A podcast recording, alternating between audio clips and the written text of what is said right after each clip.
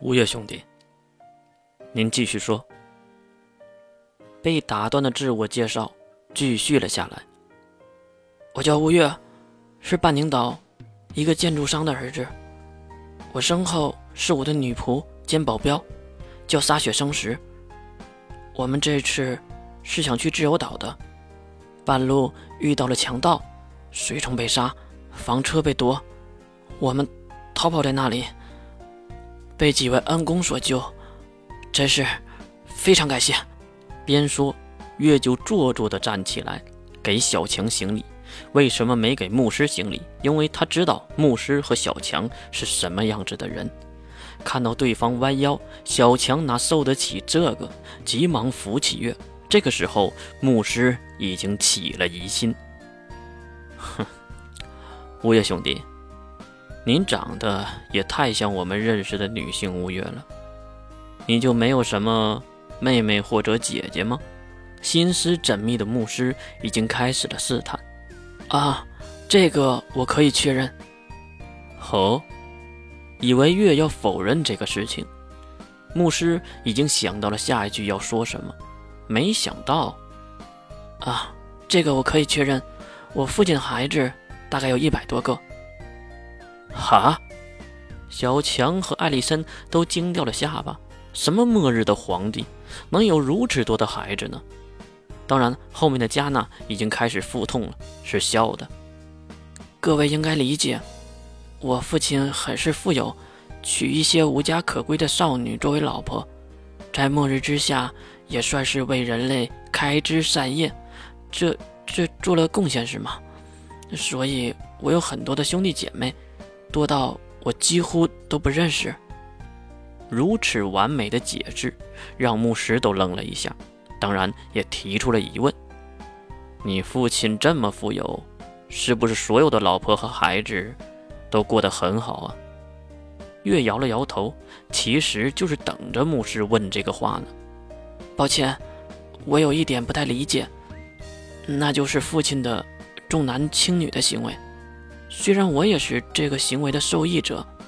但是我很反对男女的不平等，是什么意思啊？这话当然是小强问的，牧师才不会问如此低级的问题，因为他已经听懂了月话中的意思。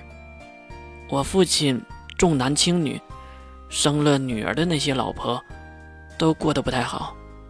月又开始狂飙自己的演技，故意的悲伤起来，可能是在树立自己的人格设定。那这位女仆还想问点什么的牧师，被突如其来的报警声打断。声音来自房车仪表那边，并不是驾驶舱，而是后面的生活区。艾丽森急忙跑过去查看情况，毕竟小强是在开车的。至于艾丽森能不能看懂，其实还是可以的。虽然是一个大小姐，但是艾丽森绝对是一个居家的好姑娘。毕竟人家做的一手的好菜，所以操作这些生活设备也是没有问题的。怎么了？牧师也是起身走了过来，看向艾丽森看着的仪表，都是一些液晶显示的数组。其实呢，牧师看了一眼也就看懂了，只是下意识的问了一下。艾丽森回头对着车里的人喊了一声：“为什么要这样？因为这个关系到所有人，车内的所有人。”原来报警的是房车内的能源系统，整辆车的能源来自于晶核发动机，不管是电力还是大气中提取水和制氧系统，所以没了晶核能源无法动先不说，就算是日常的生活水资源和必须吸取的氧气都是会缺失的，这个可不是小问题啊！我来看看。小强知道情况后，停下了房车，拉起了手刹，急忙跑到后面的生活区，看向仪表盘，确实，指针已经倾斜到一侧了。他马上又回到了前面的驾驶舱，打开了晶核引擎的外壳，里面绚丽多彩的核心显露了出来。一旁的月斜眼看向这个堪称天宫的科技，心里五味杂陈。他也没想到人类竟然能开发出如此精巧的机械，当时真的小看人类这个种族的能力了。看几次都觉得不可思议啊。月还是给出了自己的想法，可是除了加纳，谁也没听懂月话中的意思。其实大家更关心的就是还有多少能用的晶核。看了一眼月，小强再次将目光投向晶核引擎舱，其实里面已经空空如也了。看上去我们要改道了，剩下的能源应该坚持不了一天了。啊？为什么呀？为什么现在才报警啊？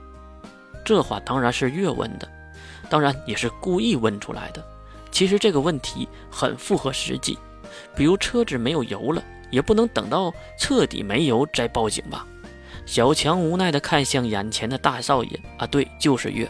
他现在的设定就是地产厂商的大少爷，身边还有贴身的女仆。这种，哎呀，我的大少爷啊，这台车是给两个人用的，现在你。我，你的女仆艾丽森加上牧师加纳，多少个人？你数数，用的氧气和其他的资源都会成倍增加的。再加上这种车都是组成车队的方式行动，所以报警线也没有弄得那么高。听到解释，月点了点头，表现出我虽然很有钱、很无知，但是我态度好，能吸收新知识的人格设定。那我们怎么办啊？大家都想知道。该怎么办？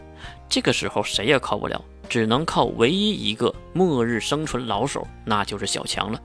就看小强在头顶的货架中拿出一张老旧的地图，看外表就知道应该有些年头了。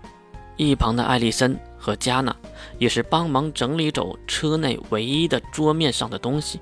小强将地图铺在了餐桌上，并指向其中一点：“呃，我们在这里。”呃，如果直线去往自由岛，至少还需要三四天的时间。但是如果我们转弯去这里，大家都跟着小强的手指看向地图的那一个点上，星泽，一天就能到达他的停靠点，而且能买到非常便宜的晶核。停靠，月总是能挑出话语中最重要的词汇，比如这个奇怪的停靠。小强当然也是露出了微笑，是得意的微笑，那种传授知识的自豪感由内而生。嘿嘿嘿嘿，你很奇怪吧？移动都市几乎都不敢停下来的，要不停的移动，即使想登上都市，也要等城市转弯慢下来的时候才可以。路线弯曲的次数多了，上下城的机会也就多了。